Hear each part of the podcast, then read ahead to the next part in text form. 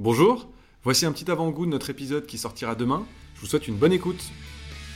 Qu'est-ce que vous continuez chez Legrand de faire mieux que la concurrence en 2023 alors déjà, on a euh, une équipe commerciale euh, qui est euh, itinérante, donc qui visite les clients. Ouais. Et je pense que la relation humaine en face à face est un, est un réel atout. Hmm. ce qu'on apporte plus aux, aux, clients, je pense que c'est l'écoute. Je pense qu'on a des relations simples.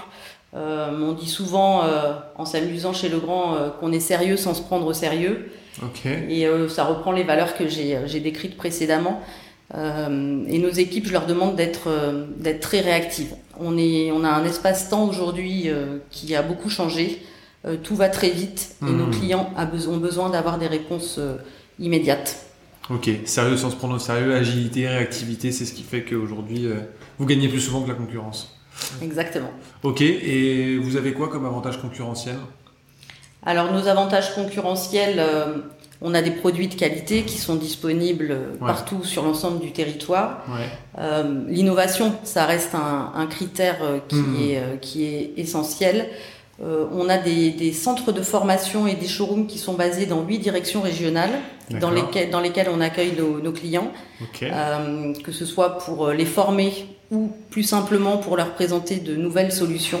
Et puis pour y partager aussi des moments conviviaux, parce que c'est important. C'est important, on est d'accord. Alors rentrons maintenant dans le vif du sujet, dans le, dans le cœur du réacteur. Tu as combien de collaborateurs au commerce?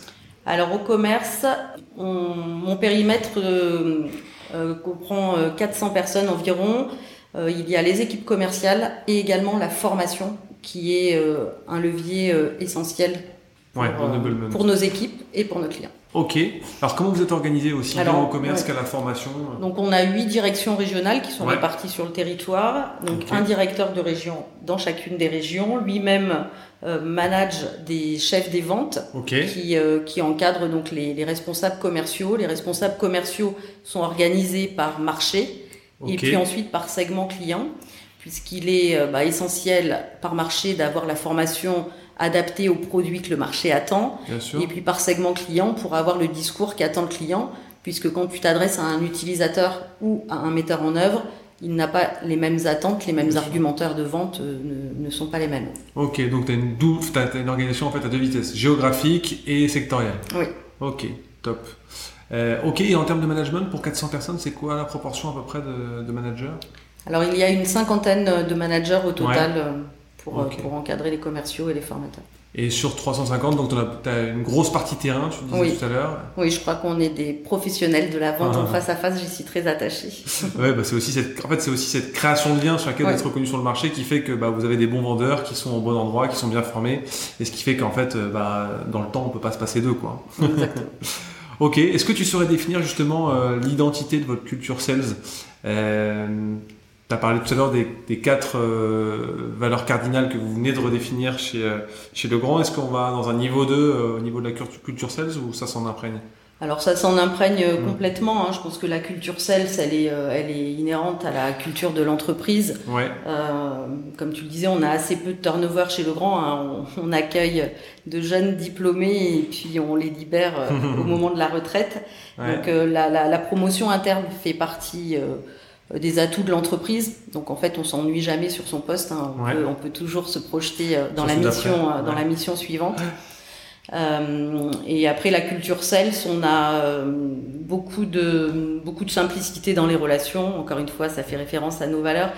Et puis la réactivité et les coûts de clients. Je pense que les coûts de clients, on est très tourné vers nos clients. On a d'ailleurs un programme Customer Experience qui est assez important. Ok. Prend beaucoup de place. Bon, vous avez une longévité de collaborateurs qui est, euh, qui est remarquable, c'est indéniable.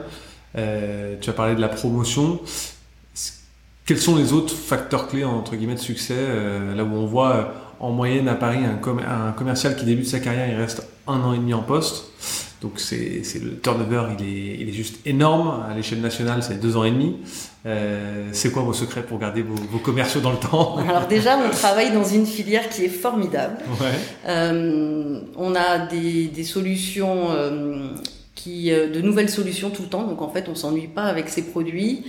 On a des clients qui qui ont des chantiers différents tout le temps. Donc en fait, il y a une très très grande variété de d'opportunités et puis une grande diversité de clients. Donc je pense que ça, c'est des, des, des, atouts. Hein, euh, et euh, j'invite euh, la jante féminine à rejoindre cette filière, parce qu'elle n'est pas assez nombreuse. Et il y a vraiment des, belles perspectives de carrière et, vraiment des, bons moments à partager, des belles victoires à remporter.